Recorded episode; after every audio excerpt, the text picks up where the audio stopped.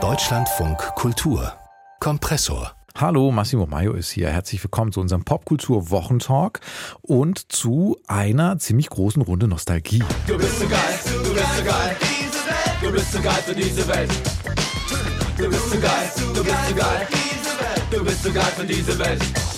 Genau vor 30 Jahren ging mit diesem Song hier alles los. Zu geil für diese Welt. Das war der erste Song, der damals bei Viva gelaufen ist. Vor genau 30 Jahren ging Viva an den Start. Deutsches Musikfernsehen. Das war damals jung, neu, heiß, verheißungsvoll.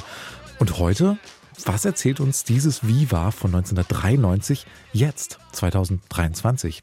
Das wollen wir uns gleich genauer anschauen in unserem Wochentalk, aber wir wollen auch noch über zwei andere Themen sprechen, weil wir haben natürlich wie immer zwei Gäste hier und diese zwei Gäste haben auch Themen mitgebracht. Annabel Hirsch und Matthias Dell sind hier. Hi ihr zwei. Hallo. Hallo. Matthias, du bist äh, Medienjournalist, Filmkritiker, Deutschlandfunk Kulturkollege und du möchtest heute gerne über Sandra Hüller sprechen, über diese sehr erfolgreiche deutsche Schauspielerin. Warum? Na, eigentlich gar nicht über Sandra Hüller zuerst, sondern zuerst über einen Artikel, der diese Woche erschienen ist im äh, amerikanischen Magazin New Yorker, ein Porträt von ihr, was ich sehr interessant fand. Also eher die Frage, wie über Sandra Hüller gesprochen wird. Und äh, Annabelle, du bist äh, Buchautorin und Journalistin, lebst eigentlich in Rom und äh, bist uns jetzt leider nur per Telefon zugeschaltet, weil das gerade nicht anders geht. Und du äh, willst über Italien erzählen und zwar über einen sehr großen Kinoerfolg. Was ist das für ein Film, über den du da sprechen willst? Genau, ich möchte gerne über ähm, die große, große Diskussion über Gewalt gegen Frauen in Italien sprechen und diesen Film, der gerade ähm, eben ein enormer Erfolg ist, Giancora Domani heißt er, ähm, und der erfolgreichste italienische Film des Jahres ist eben verbunden mit diesem Thema. Es ist immer wieder sehr erschütternd, diese Zahl zu lesen, aber sie taucht einfach immer wieder auf. Sie ist da. Ungefähr alle drei Tage wird in Deutschland eine Frau von ihrem Partner oder Ex-Partner getötet. Alle drei Tage ein Femizid in Deutschland. In Italien ist das auch ähnlich und da regt sich jetzt aber gerade ziemlich großer Widerstand.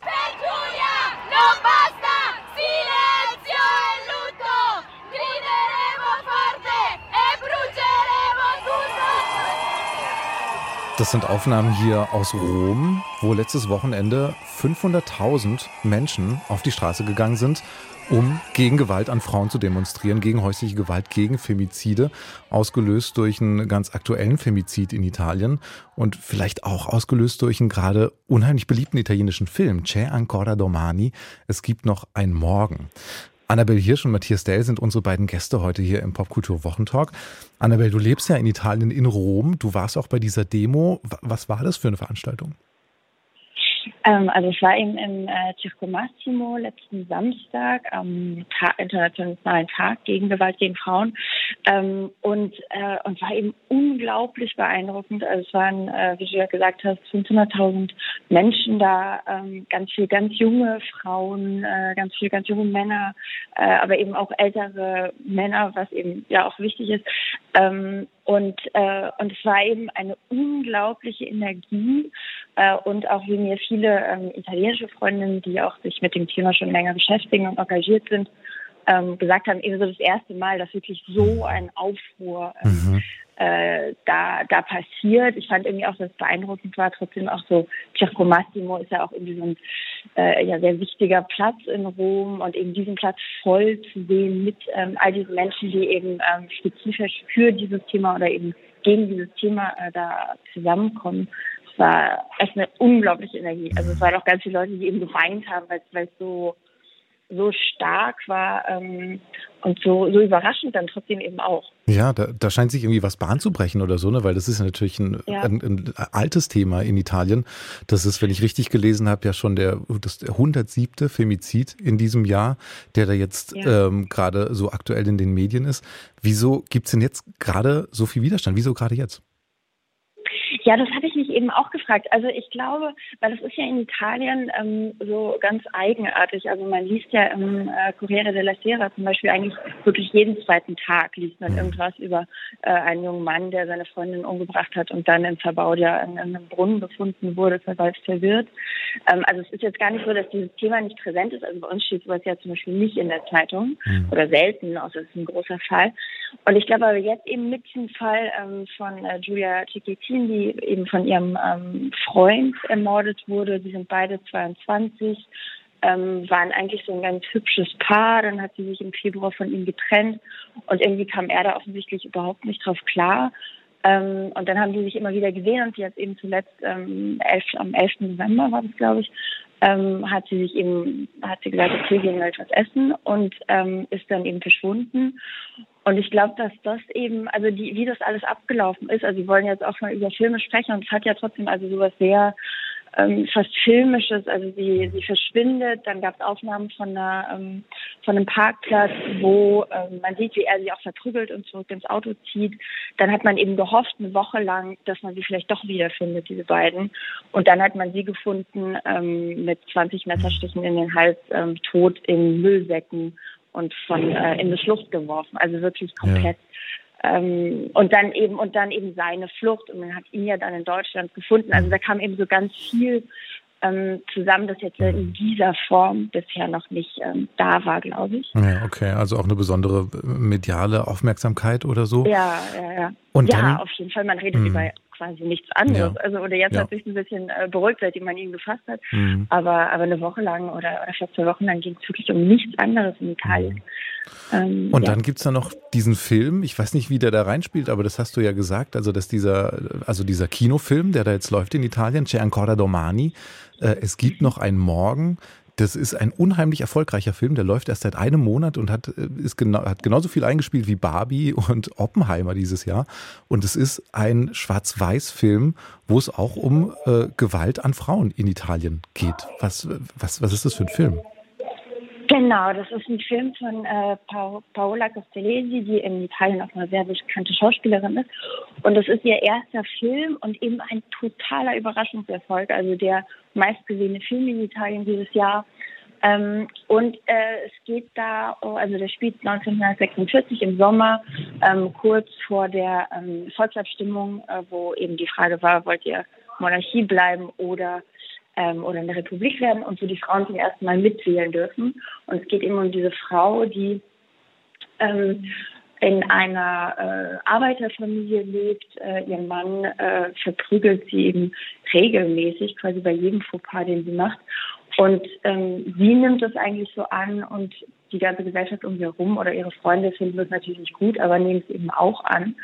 Und die ganze ähm, Geschichte ist eigentlich sehr interessant, weil sie total resigniert ist, aber für ihre Tochter wünscht, dass es anders wird und eben auch diese Hoffnung hat und dann, als ihre Tochter einen jungen Mann kennenlernt, von dem sie erst denken, Wahnsinn, der ist ganz toll und wirklich genau das, was sie uns erhofft haben, dann an so kleinen Momenten merkt, ah, am Ende ist es vielleicht genau so einer. Und ich glaube, der Film ist so gut, weil er auf der einen Seite sehr äh, auch lustig ist, also es ist eine Komödie, mhm. Ähm, dann aber eben auch zum Beispiel, ähm, also ich glaube, da wollten wir eben drüber sprechen, auch hoffentlich drüber, ähm, dass man ja oft eigentlich über Gewalt spricht, wenn es zu spät ist oder eben wenn äh, oder über Frauen äh, und Femizid spricht eben, wenn die Frau schon tot ist. Und da ist es eben, mhm. dass sie eigentlich versucht auch aufzubrechen, was sind diese ganz kleinen Momente, wie der will nicht, dass du Lippenstift trägst, die eben schon quasi ein Vorreiter sind. Und der Film hat aber, glaube ich, eben so einen Erfolg, weil er trotzdem sehr positiv ist. Also er endet mhm. positiv, er endet quasi mit einer Hoffnung, auch mit dieser Idee, dass die Frauen ähm, natürlich die Macht haben, trotzdem das zu verändern. Und, ähm, und es gab auch, das fand ich total schön, auf dieser Demo war eine Frau, die ein ähm, Plakat hatte, das ein Ausschnitt war aus dem Film, wo eben diese Frau Delia mit ihrer Tochter zusammensitzt und zu ihr sagt, naja, für dich ist es halt noch nicht zu spät, du kannst es noch ändern. Und dann sagt ihre Tochter, aber für dich vielleicht auch nicht. Und, ähm, und eben eine Frau lief auf der Demo mit, mit diesem ähm, Plakat ähm, rum und es wurde dann auch viral. Mhm. Ähm, und ich glaube, darum geht es eben so, diese Idee, selbst wenn man in so einer Situation ist, ähm, ist es nicht zu spät. Man kann es immer noch ändern. Es gibt eben immer noch die Hoffnung mhm. und immer noch die Kraft. Also es hatte sowas, als ich im Kino war, in einem Film hat quasi das ganze Kino geweint. Ja, ja. Also ein berührender Film, Film, der was Relevantes berührt, einen Nerv trifft, Hoffnung macht. Ähm, ja. Matthias, du bist ja, also du kennst den Film nicht, der läuft ja in Deutschland nicht. Wir haben den beide nicht gesehen, du nicht, ich nicht, aber du setzt dich viel mit Filmen auseinander. Das ist eine besondere Erzählung von Femizid, Gewalt an Frauen. Hier in Deutschland äh, gibt es keinen ähnlichen Film, der irgendwie so groß geworden wäre oder so viele Leute berührt hätte, wahrscheinlich zu diesem Thema. Na, es gibt das, glaube ich, äh, vermehrt jetzt, weil es so ein bisschen gestiegenes Bewusstsein gibt. Es gibt ja auch in Deutschland immer die Statistik, die doch sehr eingängig ist, dass praktisch äh, jeden Tag versucht wird, eine Frau umzubringen und allen jeden dritten Tag gelingt es. Das hat sich so seit einigen Jahren schon dazu geführt, würde ich sagen, dass das Nachdenken auch ein anderes geworden ist. Und ich würde natürlich sagen, und das ist ja der Unterschied da, dass es jetzt da einen konkreten Anlass gibt, gibt, wie Annabelle das beschrieben hat. Es gibt ein medialisierbares Ereignis irgendwie. Das hat es ja sogar bei uns in dem Polizeigericht geschafft, als jetzt der äh, Täter da hier festgenommen wurde, aber dann gleich sofort wieder abgeschoben wurde. Damit ist das Thema auch weg. Und ein ganz großes Problem, glaube ich, äh, dass es praktisch auch nicht wahrgenommen wird, ist ja, dass es in den Medien lange Zeit bei Gewalt gegen Frauen von Partnern oder Ex-Partnern immer hieß Ehedrama, Familiendrama und damit mhm. eigentlich was bemäntelt wurde. Und was mir auffällt, ich schreibe ja jede Woche über den äh, Tatort oder Polizeiruf bei äh, Zeit Online, da kann man jetzt sagen, das ist meistens mittelmäßiger, schlechter Film oder sowas, aber der vermittelt ja Bilder von Wirklichkeit mhm. oder irgendwie spiegeln wir uns doch da drin, auch wenn das natürlich alles allen klar ist, dass es Spielfilme sind. Und da ist eben auch interessant, wie das eigentlich kein Bewusstsein so richtig dafür gibt, weil es ganz häufig, äh, was Annabelle auch gerade gesagt hat, die Gewalt ist schon passiert. Also die Filme gehen häufig mit der oder gehen immer mit der ja. Leiche los eigentlich. Und häufig ist die Leiche eben auch eine äh, Frau, die meistens dann auch weiß und ganz schön ist und manchmal auch sehr äh, trapiert da liegt, irgendwie, wo man schon merkt, da fängt der Film an, Effekte mitzunehmen von Mitleid und von Schönheit und so weiter. Also der Blick auf, das, auf die Leiche ist schon interessant. Und dann ist natürlich der Tatort eine schwierige Erzählung mit den verschiedenen Verdächtigen, um das so rauszukriegen praktisch. Was ist denn eigentlich das, das wirkliche Problem dieser Gewalt gegen Frauen? Insofern würde ich sagen, auch wenn es da in letzter Zeit zwei Filme gab, die das versucht haben, so ein bisschen Tatortfolgen zu markieren aus Kiel und aus Ludwigshafen, ist es dann doch durch diese Erzählmuster immer wieder doch eher verdeckt und der Tatort eigentlich eher so eine Zeitungsmeldung, die Ehedrama oder Familiendrama sagt. Mhm. Aber würdet ihr sagen, es ist trotzdem oder jetzt auch hier in Deutschland, findet da eine Sensibilisierung statt durch solche Geschichten? Weil ich, also ich denke auch ganz viel an True Crime. Das ist ja quasi das Krimi-Genre und da gibt's ja auch immer wieder Geschichten von Femiziden und da weiß ich da manchmal nicht, ist das jetzt, trägt das zur Sensibilisierung bei oder ist es auch, ist ja immer auch so ein bisschen so eine Lust am, wow, krass, sowas passiert wirklich und vor meiner eigenen Haustür ja. und so. Ähm, wie seht ihr das? Also ich, also ich finde zum Beispiel, also ich, ich glaube nämlich, und ich glaube, dass das eben die Stärke ist von diesem Film, dass es eben kein True Crime ist, also dass es eben nicht mit der Leiche losgeht. Oder es geht ja eben, äh, wir hatten ähm, ja auch über diesen Film gesprochen, äh, La Nuit du Douze, wo es eben auch anfängt quasi mit einer Frau, die verbrannt wird. Und da ist es ja eher zu sagen, was sind eigentlich die Schritte, die dazu führen, dass sowas passiert? Also was sind die kleinen Momente und eben nicht so weit weg von sich, weil eine Frau, die verbrannt wird auf der Straße, ist halt etwas so Spektakuläres und trotzdem eben auch ein Mann, der dann im Affekt oder warum auch immer seine Frau umbringt. Das hat ja immer so was Spektakuläres, kann man ja auch sehr weit von sich weghalten. Ähm, und ich glaube, die Kraft eben von diesem ist, dass es eben genau diese Distanz auflöst und dass es eben äh, dieses Monströse, was man ja dann immer hat, so das ist ein Monster und irgendwie ganz erstaunt ist, dann festzustellen, ach, das war ja eigentlich auch ein netter Junge, wo man sich denkt, naja, klar, alle Monster sind auch ganz banale und manchmal ganz nette Leute. Ähm, und ich finde, dass das in Filmen sehr oft eben so total falsch dargestellt wird, dass man eben diese Distanz wahren kann und das Gefühl haben kann, das hat ja mit uns gar nichts zu tun. Aber ich glaube auch vor allen Dingen, dass es eine Frage der Perspektive ist. Das meine ich so ein bisschen, dass man eben das konkrete Problem sehen muss. Das ist halt nicht nur die tote Leiche, die da rumliegt. Und dafür ist der Film, den genau. Annabelle gerade schon erwähnt hat, der in Deutschland Anfang des Jahres gestartet ist, in der Nacht des 12. heißt, auch eine wahre Geschichte aus Frankreich. Jetzt nicht so ein großer Erfolg, aber wenn man hinguckt, ist das eigentlich der ideale Tatort, weil nämlich praktisch dann irgendwann im Lauf der Folge, da hat man auch ein total männliches Kommissariat irgendwie. Da sind auch Leute, die zynisch sind und relativ abgegessen irgendwie, wie die über Frauen selber reden. Und dann geht aber so ganz unmerklich, gibt so Marker, wo dann die Freundin von der Toten, weil die Tote hatte auch viel Kontakt mit Männern und so was, Bad Boys, sagt die Freundin dann, nee, sie wurde getötet, weil sie eine Frau ist und nicht, weil sie mit ja. sich falschen Männern eingelassen hat. Und der äh, Kommissar, äh, gibt dann so kleine Marker, auch einmal guckt so ein Kommissar so einen alten Film, wo ganz normal, wie das so ist, da geht ein Mann hoch und er schießt einfach eine Frau an der Tür. Das mhm. ist die Bilder, mit denen wir groß geworden sind und mit denen wir leben. Und dieser Film zeigt eigentlich sehr schön, weil am Ende kommt dann so ein bisschen raus, jetzt verrate ich vielleicht zu viel, wenn den jemand hier sehen will, aber dass dann der Kommissar irgendwann sagt, er kann den Täter nicht finden, es sind eigentlich alle Männer so. Und damit ist das Problem und dass praktisch ja. in dieser Krimi-Struktur gesagt wird, wir lösen nicht auf, sondern die Tatsache, dass wir ihn nicht finden, benennt das strukturelle Problem. Mhm. Das ist äh, wirklich eine mhm. tolle Erzählung, muss man ja. sagen, und deswegen ein sehr empfehlenswerter Film, von dem es dann eigentlich mehr bräuchte. Oder zumindest ist das die Idee, man muss die Perspektive ändern, um das Problem überhaupt sehen zu können. In der Nacht des 12. heißt dieser Film und ich bin gespannt, also jetzt der Giancarlo Domani, dieser italienische Film, der wird jetzt auch gerade übersetzt in Dutzende Sprachen und wird dann bestimmt auch bei uns in Deutschland laufen. Ich bin gespannt, wie der hier ankommt. Annabelle, für dich noch eine letzte Frage, ähm, weil ich gelesen habe, dass äh, auch die Politik ja reagiert und letzte Woche ein Gesetzesvorschlag zum besseren Schutz von Frauen verabschiedet worden ist im italienischen Parlament. Genau. Ganz ohne Gegenstimme. Ist, tut sich da ja. tatsächlich gerade was? Ich glaube schon, dass sich da was tut. Also es gab dann auch von Elli Schlein, die ja die ähm, Vorsitzende der Sozialdemokraten sind, äh, ist ähm, so eine ausgestreckte Hand zu Meloni. Wir müssen jetzt zusammenarbeiten, um da eben nochmal ähm, stärker ähm, eben äh, voranzukommen. Ähm, und ich glaube schon, also ich habe das Gefühl, dass das, also es war ja schon beeindruckend eben äh, ohne ohne jeg jegliche Gegenstimme, ähm, dass sich da politisch irgendwie tatsächlich vielleicht mhm. was tut und eben nicht nur medial oder also in Anführungszeichen ja. nur medial oder kulturell, sondern mhm. eben, dass da auch wirklich vielleicht ähm, Sachen verändert werden. Was ganz schön war eben zum Beispiel auch mit diesem Film, ähm, es wurde jetzt vor ein paar Tagen, wurde in ganz Italien, ich glaube in 200 Kinos für 400 Schulklassen dieser Film gezeigt, wo dann eben auch nochmal äh, Diskussionen äh, angeregt wurden, äh, was ist Liebe, was ist Sexualität und welche Rolle darf oder kann Gewalt in diesem ganzen Raum spielen. Natürlich keine. Ähm, und das, ähm, also ich glaube, es gibt auch eben so eine große Diskussion darum, was ist eigentlich emotionale Erziehung, müsste man das in den Schulen einbringen. Ähm, so, dieses ja. ganze, eben, diese ganze Vorarbeit, bevor er eben überhaupt zu dieser Gewalt kommt, wie, wie sind Kinder erzogen, was, was ist eigentlich die Basis von unserer Gesellschaft? Da bewegt sich was in Italien und in Deutschland ja. äh, wäre eigentlich auch Zeit dafür. Vielleicht sage ich das zum Schluss nochmal, weil es äh, im Vergleich äh, zur Gesamtbevölkerung zwar in Deutschland etwas weniger Femizide gibt, aber trotzdem eigentlich mehr als genug Gründe dagegen vorzugehen oder vielleicht auch gute Filme zu drehen. Vielen Dank, Matthias Dell, Annabel Hirsch. Wir sprechen jetzt über gutes Schauspielen. Wie geht gutes Schauspielen? Vielleicht indem man überzeugend falsch singt, obwohl man eigentlich richtig gut singen kann.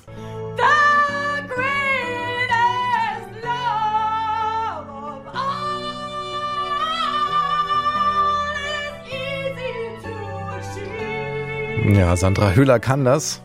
Eine der vielleicht eindrücklichsten Szenen in diesem Film Toni Erdmann, wo sie von ihrem Vater dazu gezwungen wird, dieses Lied hier zu singen vor versammelter Runde und dann extra doll auf die Tube drückt und ja, spätestens seit diesem Film, seit Toni Erdmann, ist Sandra Hüller eine der gefragtesten, größten Schauspielerinnen aus Deutschland. In diesem Jahr liefen gleich zwei Filme mit Sandra Hüller äh, in Cannes und beide haben große Preise bekommen. Sandra Hülle ist mittlerweile ein Star, vielleicht kann man das sagen? Oder ja, was bedeutet es, ein Star zu sein? Wie genau wird über Sandra Hüller berichtet? Darüber wollen wir jetzt sprechen, weil es sind in den letzten Wochen viele Interviews mit ihr erschienen. In der SZ, aber auch in den USA, im New Yorker, im Hollywood Reporter. Und was das alles über Sandra Hüller und das Starsein erzählt, besprechen wir jetzt hier mit Matthias Dell und Annabel Hirsch. Matthias, du bist ja hängen geblieben an diesen Texten, an diesen Interviews mit ihr. Was ist dir da aufgefallen? Klingt jetzt vielleicht für Leute, die sich nicht so viel mit Medien beschäftigen, wie wir das ja beruflich beruflich tun äh, oder gerade Leute, die sich mit Film beschäftigen, ein bisschen komisch vielleicht jetzt hier über einen Artikel zu sprechen von Rebecca Mead im äh, US-amerikanischen Magazin New Yorker, ähm, der aber tatsächlich so bemerkenswert ist diese Woche, der rausgekommen ist, weil der halt äh, Sandra Hüllers Können und ihre Arbeit so toll beschreibt und man auch merkt, äh, was wie viel Arbeit in diesem Text steckt, die Autorin, die sich dann da äh, Theatersachen angeschaut hat. Und das fand ich äh, deshalb interessant, weil es ja häufig, also es gibt so, würde ich sagen, grob sagen, zwei Sorten von Star-Porträt. Das eine wäre eben dieses, das Gute, das Tolle, das Schöne. Und das andere, was aber häufiger vorkommt, ist, glaube ich, eher, man geht dann so hin, weil jetzt ist irgendwie Sandra Hüller Star der Stunde, der eine Film, das war bei uns ja der Anlass, Anatomie eines Falls, der mhm. vor kurzem in die Kinos gekommen mhm. sind. Und da hat man häufig den Eindruck, dass da jetzt die Medien sich eben mit dem Star der Stunde irgendwie verbinden wollen. Und dann fängt man an, im Kaffee zu sitzen und zu beschreiben, was sie trinkt oder wie sie die Kaffeetasse hält, was alles irgendwie total egal ist, weil das so random äh, Beobachtungen sind, die halt passieren während des Interviews. Und dieser Artikel im New Yorker ist jetzt ein tolles Beispiel, weil der fängt halt, glaube ich, an mit vier Absätzen mhm. darüber, wie sie sich die Hamlet-Figur in der Johann Simons Inszenierung in Bochum erarbeitet hat. Und wo man mhm. wirklich dann, das ist eben das Schöne, versteht, wie sie arbeitet. Das hat, glaube ich, auch viel damit zu tun, das kann man an dem Interview im Set-Magazin sehen, wie sie selber reden will, dass sie eben gar keinen Bock hat auf diese privaten ja. Sachen. Äh, aber das ist eben toll, weil selbst wenn man jetzt vielleicht nicht dafür so viel interessiert, man guckt dann, glaube ich, die Filme, man versteht es nochmal besser, was man eigentlich gesehen hat, mhm. weil es eben darum geht, was ist die Arbeit dieser Schauspielerin. Ja, das, total. Und das ist die, vielleicht die Frage, inwiefern das Sandra Hüller selber steuert. Also mir ist es aufgefallen, diese Interviews oder diese Texte, als ich die gelesen habe, wow, es geht wirklich sehr viel um ihre Arbeit und sie kann das auch so unglaublich gut erzählen. Also in diesem Interview in der SZ spricht sie sehr ausführlich über die Schauspielkunst und wie sie da so rangeht. Und da fehlt einem ja auch nichts. Also da will man jetzt ja auch nicht unbedingt noch hören, was jetzt vielleicht ihre Lieblingsmarkenklamotten sind oder so völlig wurscht. Aber steuert sie das selber? Das hat auf jeden Fall merkt man das, dass sie da äh, viel von dem verbreitet, was sie eben selber darüber, wie sie darüber reden will. Im New Yorker Artikel gibt es einen Satz in Klammern so ihrer privaten Lebenssituation, was auch ganz schön ist. Da gibt es auch ein paar Sachen über ihr Aufwachsen in der DDR, wo man dann merkt, aus der amerikanischen Ferne ist das vielleicht ein bisschen grobschlächtiger beschrieben, aber das der Haupt, die Hauptsache sind eben die Beschreibung dieser Arbeiten. Da gibt es eben auch diese tolle, wenn dann die Autorin eben äh, gerade die Sangeskünste von Hüller lobt und eben gleichzeitig, was du gerade schon gesagt hast, diesen Satz hat, dass sie aber noch besser darin sei, so zu tun, als ob sie nicht singen könne. Mhm. Und das ist ja das Interessante, dass sie in diesem Toni Erdmann-Film, wie sie auf diesem Whitney Houston-Song rumhackt, eigentlich, um den sich fernzuhalten, um nicht zu sehr in das natürlich ein warm anbadende Pathos hineinzuspringen, weil sie will das nicht. Und das Gleiche ist ja so ein bisschen, das macht das so spannend. Äh, der Film kommt dann im Februar bei uns in die Kinos Zone of Interest äh, von Jonathan Glazer. Da spielt sie die Frau des Auschwitz-Lagerkommandanten Rudolf Höss, die so ganz normal lebt, während dahinter der Holocaust mhm. geschieht. Und sie dann so sagt, und das finde ich auch faszinierend, und das macht, glaube ich, nicht jede Schauspielerin, jeder Schauspieler, kann man in Deutschland fast jeden Tag in irgendeinem Film sehen. Sie will eigentlich keine Faschisten spielen, sie will diesen Figuren, sie kann sich mit denen nicht verbinden, sie will denen nicht ihre Empathie und ihre Gefühle geben. Und dieser Moment, es ist so ein reflektierter und so ein klarer Punkt, äh, den man sich mehr wünschen würde, weil es ja eben tatsächlich auch ein Problem gibt. Wir haben das gerade gesehen bei der Disney Plus-Serie Deutsches Haus. Die will so Auschwitz-Prozesse für heute erzählen, also schon ein guten, gutes Ansehen, aber ein total verklumpter Film und wie viele Leute stehen in deutschen Filmen, haben Lust darauf, sich in äh, Nazi-Uniformen gegenseitig anzubieten brüllen. Äh, und da ist es natürlich mhm. wohltuend zu sehen, dass jemand so genau darüber nachdenkt, was gebe ich in diese Figur hinein und was nicht. Und das kann man da sehr gut nachvollziehen. Annabelle, du hast diese Texte auch gelesen. Was hast ja. du da für ein Bild gekriegt von Sandra Hüller, die du ja natürlich auch kennst als Schauspielerin? Ja, ja, und auch sehr mag. Ähm, also ich muss sagen, ich habe ähm, tatsächlich keine große Faszination für so Star-Interviews oder Star-Porträts. Ich finde das meistens so ein bisschen langweilig und fand aber eben da die Texte eben auch wahnsinnig gut. Mir ist auch diese Klammer, also das mochte ich sehr gerne, dass quasi so das Einzige, was man über ihr Privatleben erfährt, ist in Klammer, sie lebt nicht mit dem Vater ihrer Tochter zusammen oder so. Was eben so was super Diskretes, ähm, so fast so Geflüstertes hat und ich ganz schön fand. Und was ich total mochte an dem Text war, dass man ähm, dass man sieht eigentlich, wie sehr sie auch diese Figur, die sie ja eigentlich vielleicht auch erstmal nicht spielen wollte, ähm, quälen will. Also sie sagt dann irgendwie, ähm, ähm, sie wollte eben, dass, dass sie so ein langweiliges Leben wie wirklich haben, aber selber gar nicht wissen, ähm, eben wie, wie wenig äh, Möglichkeit zu, zum Glück sie eigentlich selbst haben. Also dass, dass man so schon merkt, was so ihr Verhältnis zu dieser Figur ist. Und hm, ich glaube auch, dass sie das steuert, weil das Ding ist ja trotzdem, also ich mache ja auch manchmal so Interviews mit so Halbstars und ich finde, das ist oft ähm, einfach auch wahnsinnig unergiebig, wenn man die nach ihrer Arbeit fragt. Also ich glaube, Sandra Hüller hat das nämlich auch mal in einem Interview ganz gut gesagt, dass es natürlich auch einfach nicht deren Job ist, über ihre Arbeit zu reden, sondern ihre Arbeit ist halt ihre Arbeit. Und wie gut man dann darüber tatsächlich reden kann, ist dann ja auch ein bisschen fragwürdig. Also sowohl bei Schauspielern als bei Schriftstellern zum Beispiel, finde ich.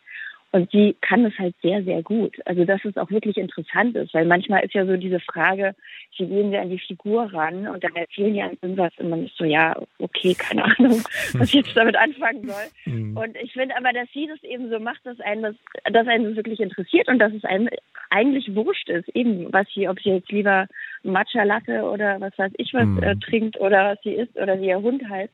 Will man alles gar nicht wissen. Man will wirklich wissen, wie sie arbeitet. Und das ist aber, finde ich, bei nicht so vielen Schauspielern der Fall.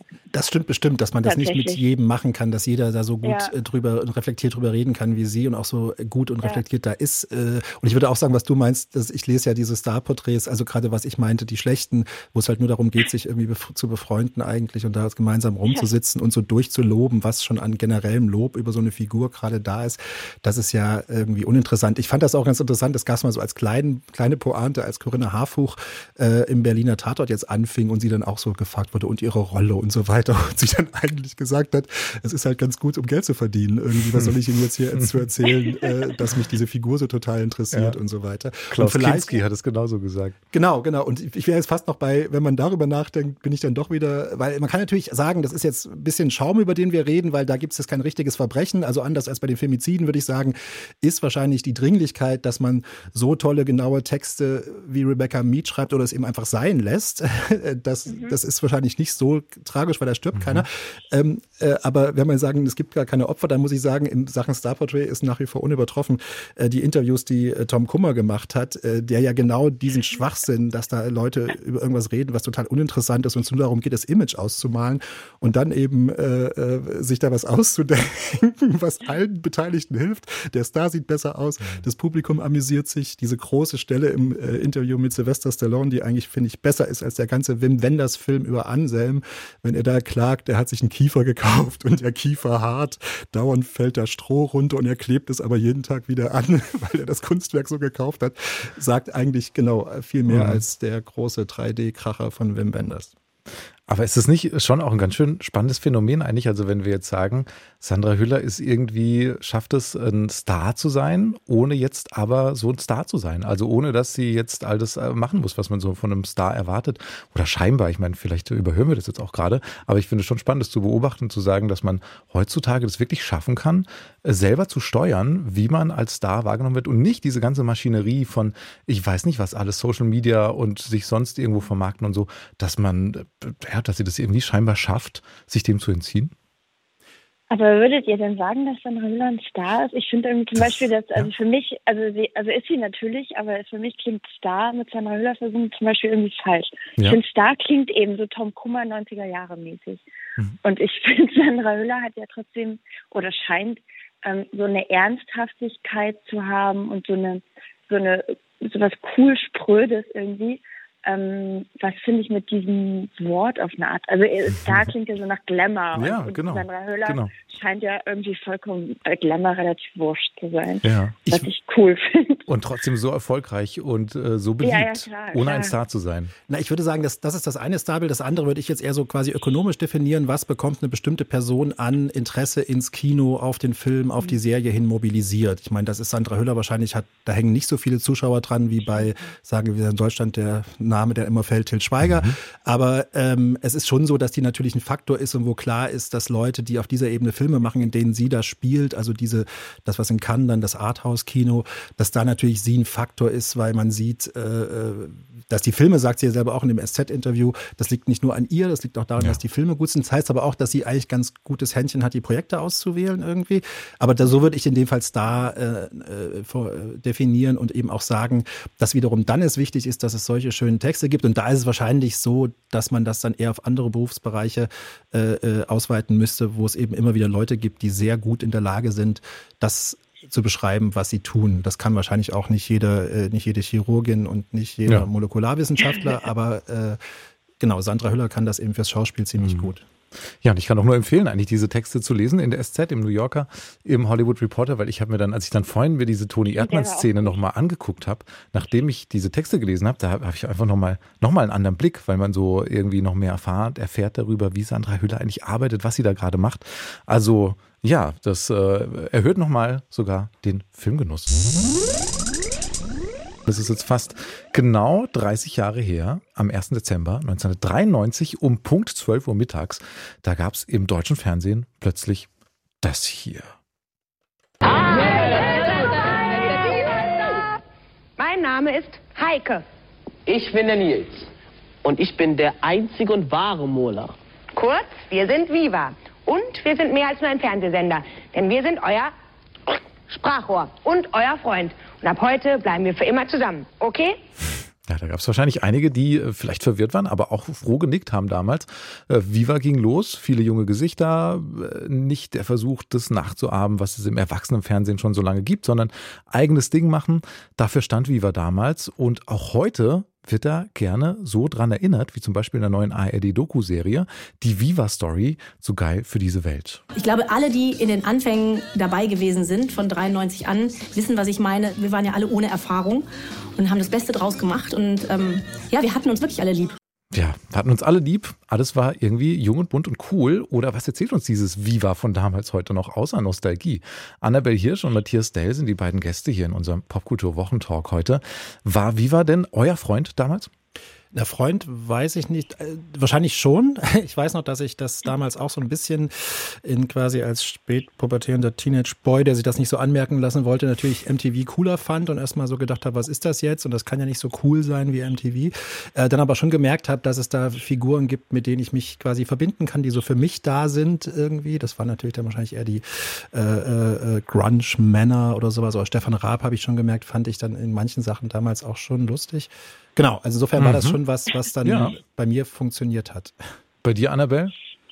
Ähm, bei mir leider überhaupt nicht. Ich weiß nicht, ob ich da, ich habe das Gefühl, vielleicht bin ich so zwei, drei Jahre zu jung oder irgendwie sowas. Mhm. Ähm, ich habe, glaube ich, ich habe ein bisschen MTV geguckt, jetzt auch nicht so massiv, aber ähm, Viva, glaube ich, wirklich überhaupt nicht oder auf jeden Fall ganz, ganz wenig. Also darum ähm, bei mir gar keine Nostalgie ähm, und also mein Freund war Viva nicht. Ja.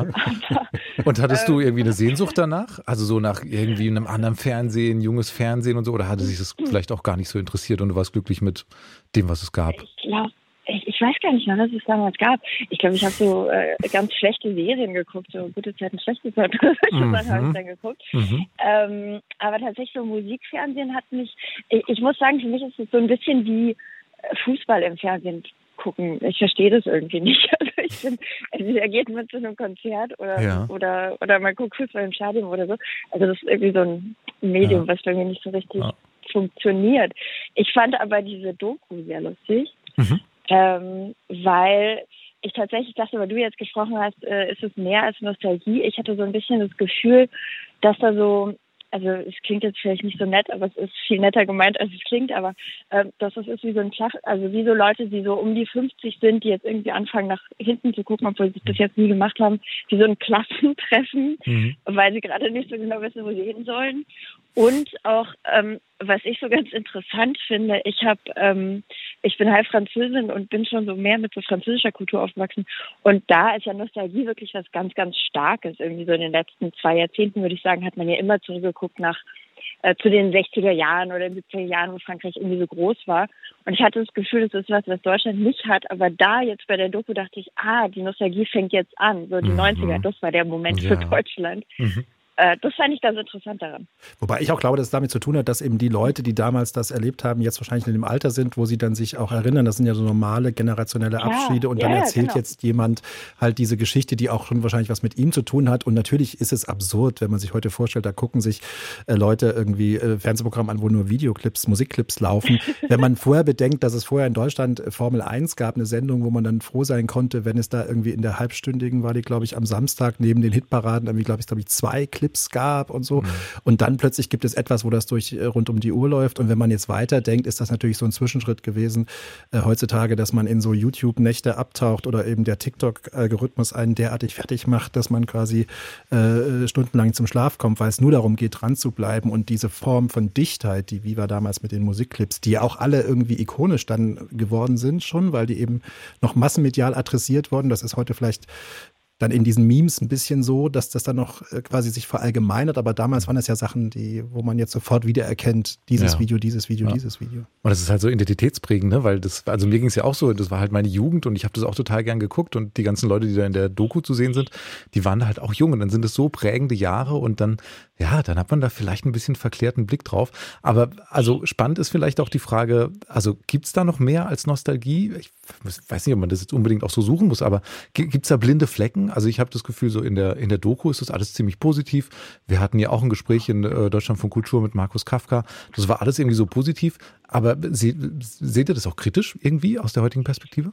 Ja, ich würde sagen, dass die Doku im zweiten Teil gibt es ja so Momente, wo das markiert wird. Da geht es einerseits darum, Tyron Ricketts äh, als die politische Figur, der politische äh, schwarze Afrodeutsche, äh, der da irgendwie, äh, wo die anderen sagen, sie fanden es halt cool, also so äh, Moderatorinnen wie Milka zum Beispiel, dass, ähm, dass sie einfach da waren und, und gleichzeitig gar nicht gemerkt haben, wie sie trotzdem es da so eine Buntheit, wie das hieß, geben mhm. sollte ähm, dass das natürlich trotzdem strukturell da auch total weiß war. Das sieht man auch der Doku, finde ich, manchmal ein bisschen an in diesen Gesprächen, äh, wenn dann Mullah Adebisi so ein bisschen so eine Randfigur zu sein scheint. Also was ich damit sagen will, ist, glaube ich, das eine ist interessant, dass es natürlich was anderes gemacht hat. Es hat nämlich irgendwie Repräsentation verändert, dass so Girlies wie Heike Makatsch unvorbereitet einfach da vor der Kamera reden konnten, was natürlich für so eine ARD-Schule mit Karl-Heinz Köpke das der Horror gewesen ist so. Äh, und auf der anderen Seite, und dass da immer eine andere Repräsentation von Weiblichkeit da war, an die man sich wiederum verbinden konnte und dass natürlich auch durch so Leute wie Mola Adebisi oder eben Tyron Ricketts äh, auch da plötzlich Vorbilder da waren, die ja für schwarze Deutsche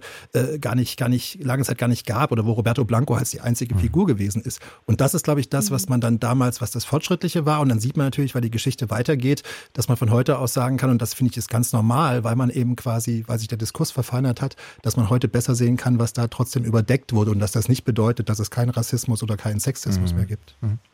Hast du denn? Naja, also genau. zum Beispiel, Entschuldigung, aber also zum Beispiel genau äh, in, in Bezug auf, auf Sexismus ist ja trotzdem dann am Ende ähm, diese, dieser ganze Teil mit äh, Nils Ruf und ich weiß nicht mehr, wie es hieß, aber diese Frau, die dann da äh, in der auf dem Boden Das Kami-Kätzchen, was ja so ironisch sein sollte. Kami-Kätzchen, was irgendwie anscheinend lustig und ironisch ist und dann äh, sagt er irgendwie, geht's deinem Po besser, warte, ich blas nochmal drauf, du hast ja das wehgetan und so, wo man ja wirklich so ist, so, oh mein Gott, was für ein Horror. Mhm.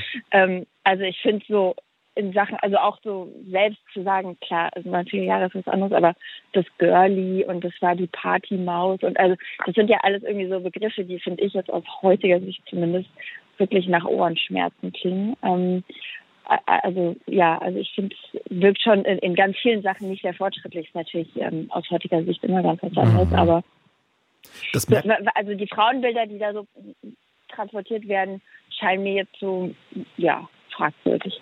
Das ist ja bei Nils Ruf interessant. Also das, das fand ich damals am Ende, da habe ich gar nicht mehr so viel geguckt, aber da war das so ein Bad Boy-Image, was aber irgendwie gar nicht, äh, wo es keine zweite Ebene gab. Also das war die Reproduktion ja. von Sexismus und nicht das ironische Verhältnis dazu, weil was sollte das auch sein? Wie soll man sich ironisch zu Sexismus verhalten?